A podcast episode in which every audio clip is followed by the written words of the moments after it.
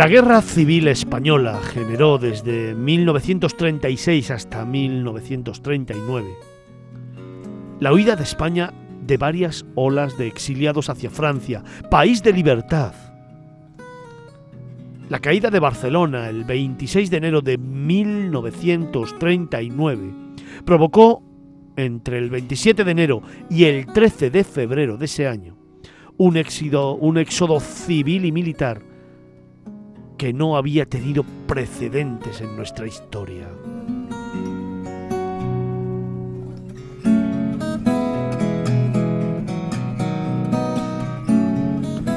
En tan solo 20 días, casi medio millón de personas huirían de España por los Pirineos en uno de los inviernos más duros que se recuerdan. Es la mayor diáspora de la historia española a esas primeras semanas del exilio se le conocerá con el nombre de la retirada.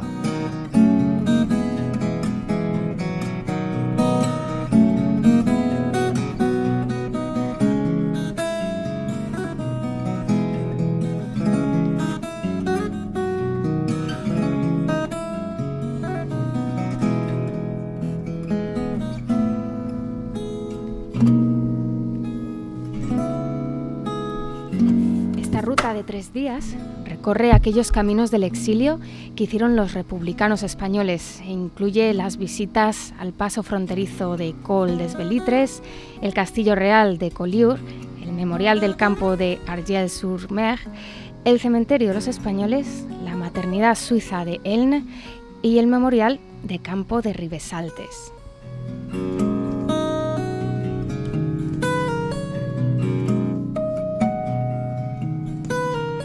Fíjate, las autoridades francesas no esperaban la afluencia masiva de población española en aquellos primeros meses de 1939, pero...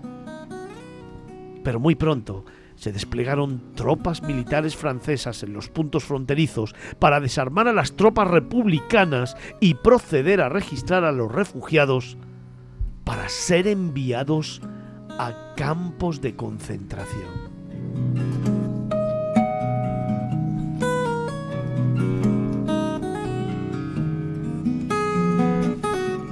Todo esto nos lleva hoy, en esta ventana al mundo, en esta sección donde siempre hablamos de un destino internacional, a iniciar una ruta por uno de los pasos fronterizos de los Pirineos Orientales, el situado en el Col dels Belitres, entre el municipio de Cerver y Portbou, sobre unas magníficas vistas del mar.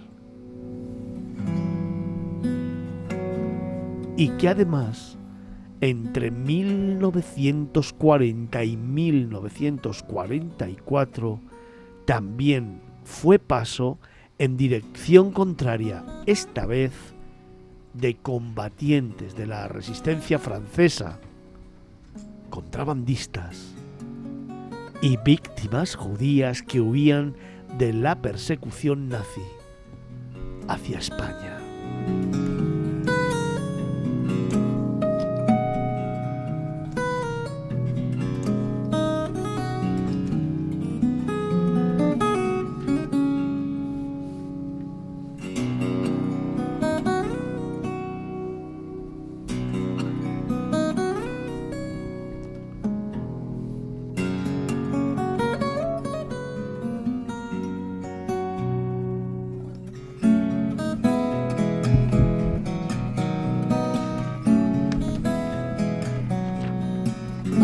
Todo ello hoy nos lo va a contar Ángel Vigorra. Ángel, buenos días de nuevo. Buenos días, Fernando, de nuevo. Oye, vaya historia, ¿no? Es una historia emotiva, es una historia que creo necesaria, debe, debe recordarse, debe recordarse por todos, todas las generaciones de españoles que hemos vivido posteriores a este trágico momento de la historia de España. Primero, para que no se vuelva a repetir y segundo, para, para que haya una reconciliación de verdad.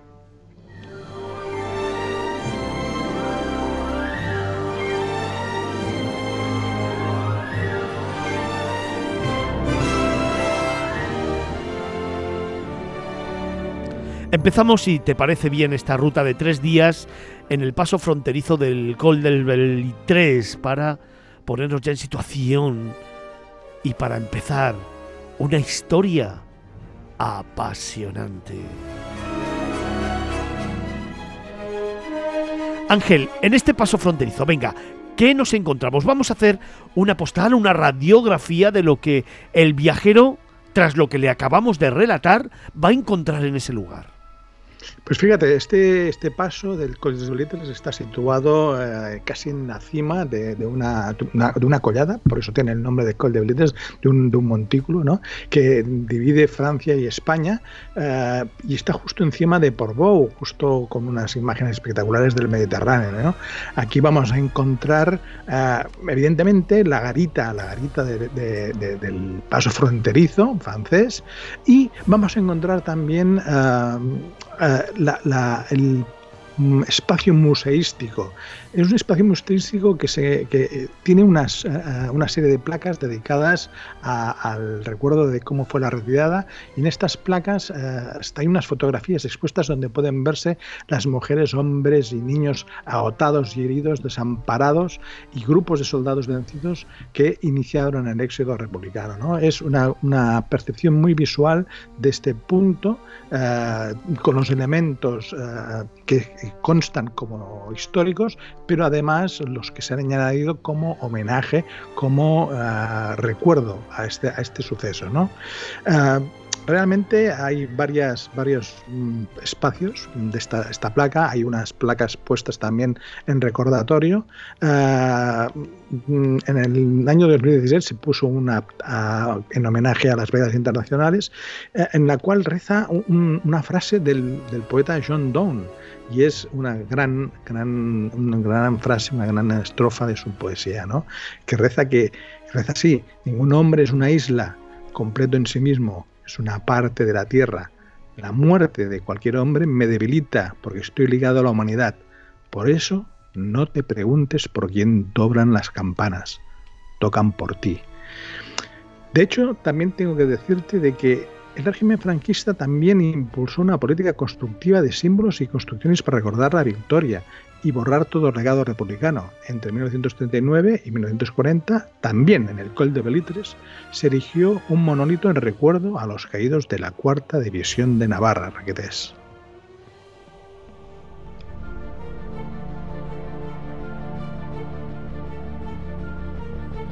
Seguimos por esta ruta y nos vamos a descubrir algunos de los lugares relacionados con esa historia con la que te contaba con la retirada.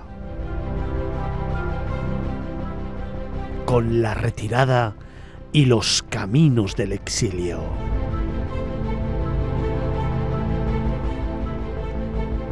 Y en esta ocasión, Ángel, si quieres, nos vamos a ir a unos 27 kilómetros hasta llegar al Collioure.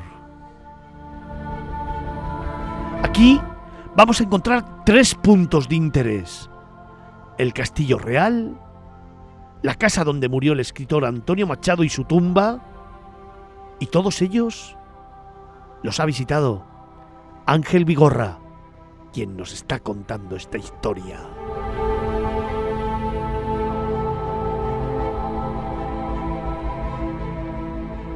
Ángel, tres lugares, tres enclaves y supongo que tres historias a destacar. Efectivamente, Fernando, tres historias apasionantes y, que te golpean, te golpean el corazón. Eh, en primer lugar, visitaremos el Castillo Real de Collubra, la prisión silenciada. Y te digo la prisión silenciada porque no, no, no porque eh, España la haya obviado, sino porque propiamente Francia la ha obviado. Ha sido Francia que durante casi 80 años tampoco ha reconocido eh, lo, que, lo que hizo mm, el gobierno de Vichy, el gobierno de, del mariscal Petain, que fue aliado tanto de, del régimen nazi como del régimen franquista. Esta, este castillo real este, albergó en estas paredes inexpugnables uh, que fueron uh, erigidas en la Edad Media para, gloria de los señores feudales del Rosellón y de los reyes de, Aragón y Mallorca, pues mm, en ella fueron encarcelados durante la retirada mm, los que se fueron considerados los más peligrosos uh, para el régimen o para no para el régimen franquista sino para el propio para el propio gobierno francés en este desde la época no y fueron uh, en, puestos en, ahí en prisión todos los intelectuales políticos o cabecillas republicanos considerados más peligrosos.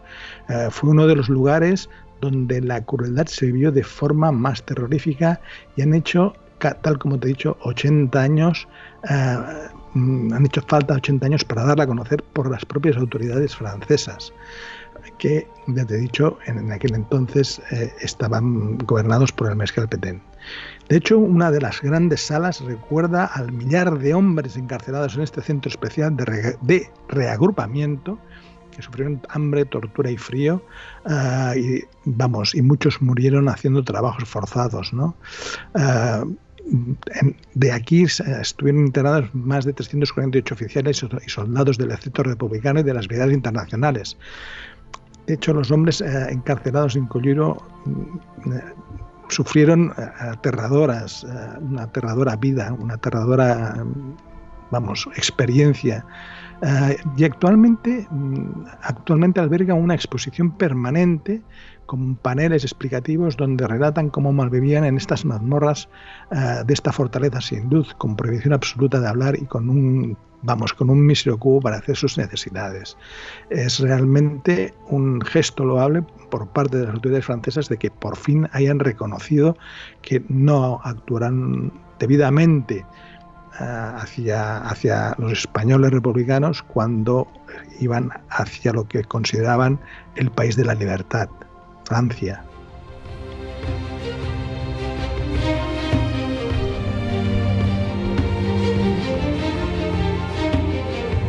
Apasionante.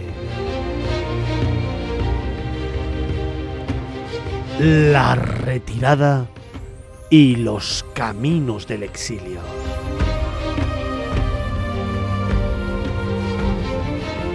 Una ruta que nos está contando Ángel Vigorra.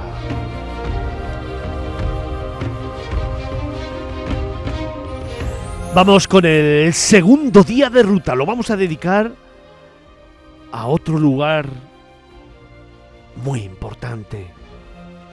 Nos vamos a ir a seguir viviendo el exilio republicano hacia Francia y también vamos a visitar otros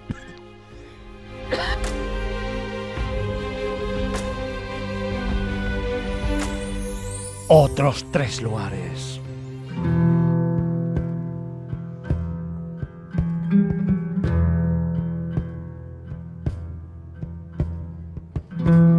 Ángel, ¿dónde me llevas? Pues eh, después de salir de Colliure y haber visitado la tumba, la tumba de Antonio Machado, que es imprescindible, nos vamos a ir al, al, memorial del campo de Argelès-sur-Mer, eh, que es un memorial que abre sus puertas al público como museo, como museo gráfico em, y se divide en varias salas dedicadas a la República Española y al propio campo de Argelès Omers. Es el perfecto punto de partida para saber más sobre los pasos de los exiliados, en los cuales descubrimos que durante el invierno del 1939 el Departamento de los Pirineos Orientales tendrá el mayor número de campamentos para extranjeros de toda Francia como fue el de Argelès-sur-Mer. Fíjate una cosa, el ministro de Defensa Nacional de la Guerra francés, Edouard de Daladier, promulgó el 12 de noviembre del año 38 un decreto ley que disponía que el internamiento en lo que inicialmente se llamaron centros especiales de extranjeros, calificados textualmente como los indeseables, y que después esos centros especiales pasarían a ser campos de concentración donde los españoles republicanos serían llevados a la fuerza a dichos campos, levantados sobre la arena de la playa, el frío intenso, la falta de alimentos, el agua, las precarias condiciones de vida y la falta de higiene iban a ocasionar terribles enfermedades como la disentería. Tenemos que pensar que en febrero de 1939 y a llegados hasta principios de 1942, 120.000 hombres, más mujeres, niños y niñas, vivirán casi en la indigencia en el campo de concentración de Argelès-sur-Mer.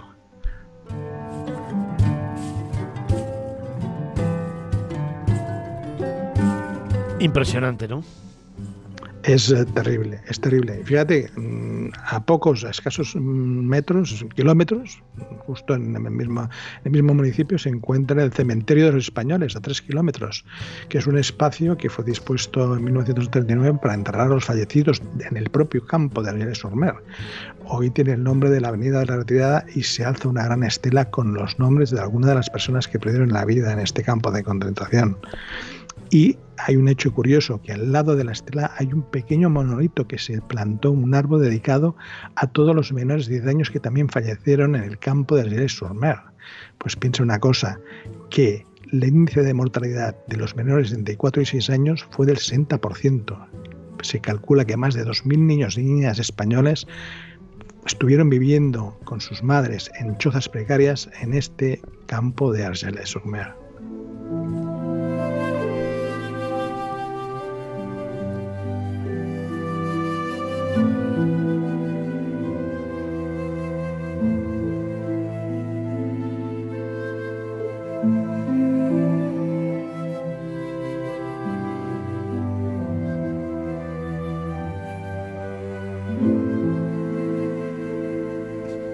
Seguimos esta apasionante y conmovedora ruta para llegar a uno de los lugares tal vez más emotivos por lo que lo que pasó allí supuso para las madres y mujeres que tuvieron que exiliarse. Ángel, llegamos a la maternidad de Elne.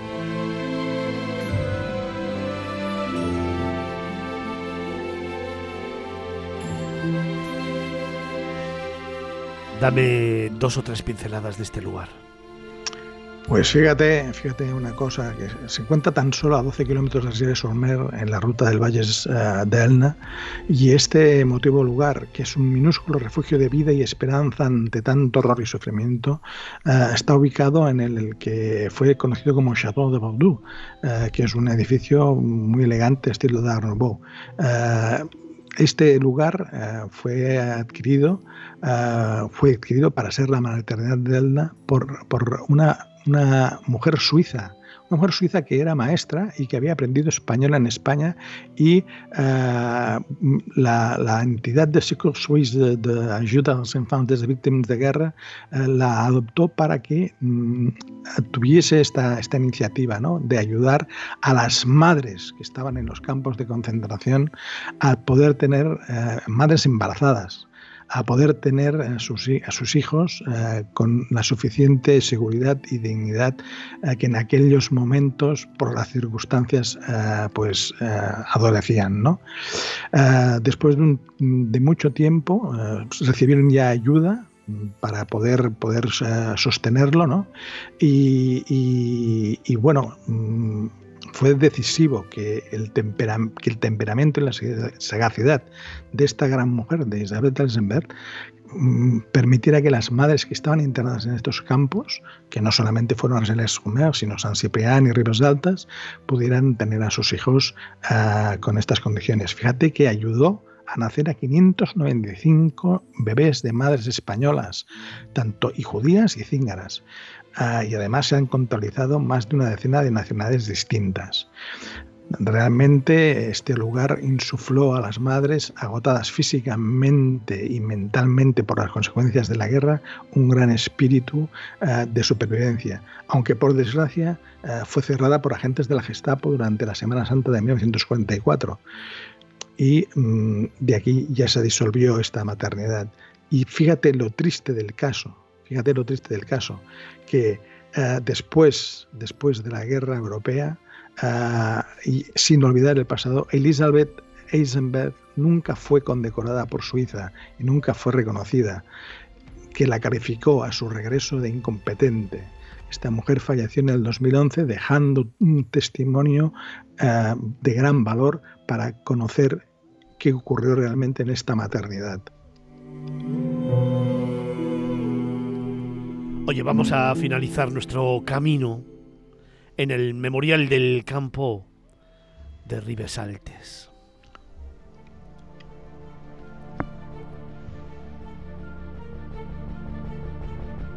Punto y final a la retirada y los caminos del exilio.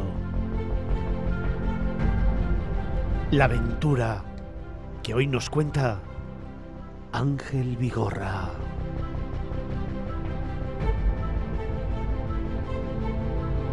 Ángel, punto y final a este viaje. Punto y final, punto y final en eh, este campo, en este memorial, eh, inaugurando en el 2015 eh, que fue uno de los peores campos de internamiento de la retirada y ha sido testigo silencioso de los peores años del siglo XX, como fue la Guerra Civil Española, la Segunda Guerra Mundial y la Guerra de Argelia, porque durante todo este periodo no solamente eh, albergó a los exiliados españoles, sino que albergó a la resistencia francesa y a los, eh, y a los que estuvieron combatiendo incluso en la guerra de Argelia. De hecho, muchos eh, que estuvieron internados aquí durante, durante el periodo de la Segunda Guerra Mundial, exactamente 2.289 judíos, eh, fueron llevados a Auschwitz desde este campo. Eh, aquí estuvieron internadas más de 60.000 personas y es uno de los pocos campos de concentración de Europa que estuvo en funcionamiento durante 40 años. O sea que durante 40 años estuvo cumpliendo esa misión de campo de concentración eh, auspiciado por el gobierno francés, es decir, hasta pasada la guerra de Argenia. Es uno de los campos que que hay que tener en consideración porque simboliza una memoria que aquí está enterrada y, que aquí sucede durante cosas mm, y hay que tener un conocimiento y una comprensión que es lo que explica la historia de este campo. aquí solo hay que añadir una pequeña coletilla, que es que por desgracia no hay ninguna diferencia entre las mujeres, hombres y niños o niñas que en aquel entonces cruzaron los Pirineos con poco más de lo opuesto, hace más de 80 años, y a los que a día de hoy siguen cruzando fronteras en el Mediterráneo o en el resto de países de Europa en condiciones deplorables y como ya sabes tenemos un ejemplo muy próximo que es Ucrania y, que se, están todos, todos ellos están buscando refugio para una mejor vida o un posible mejor futuro fuera de las represalias de las propias guerras.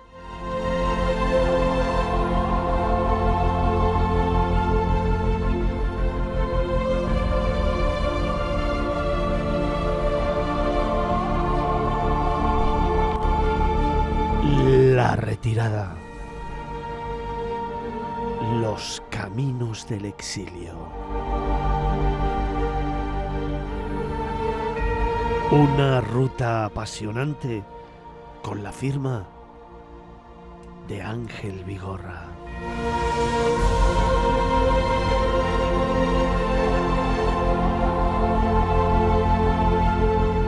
Grandísimo trabajo, amigo. Un abrazo. Gracias, Fernando.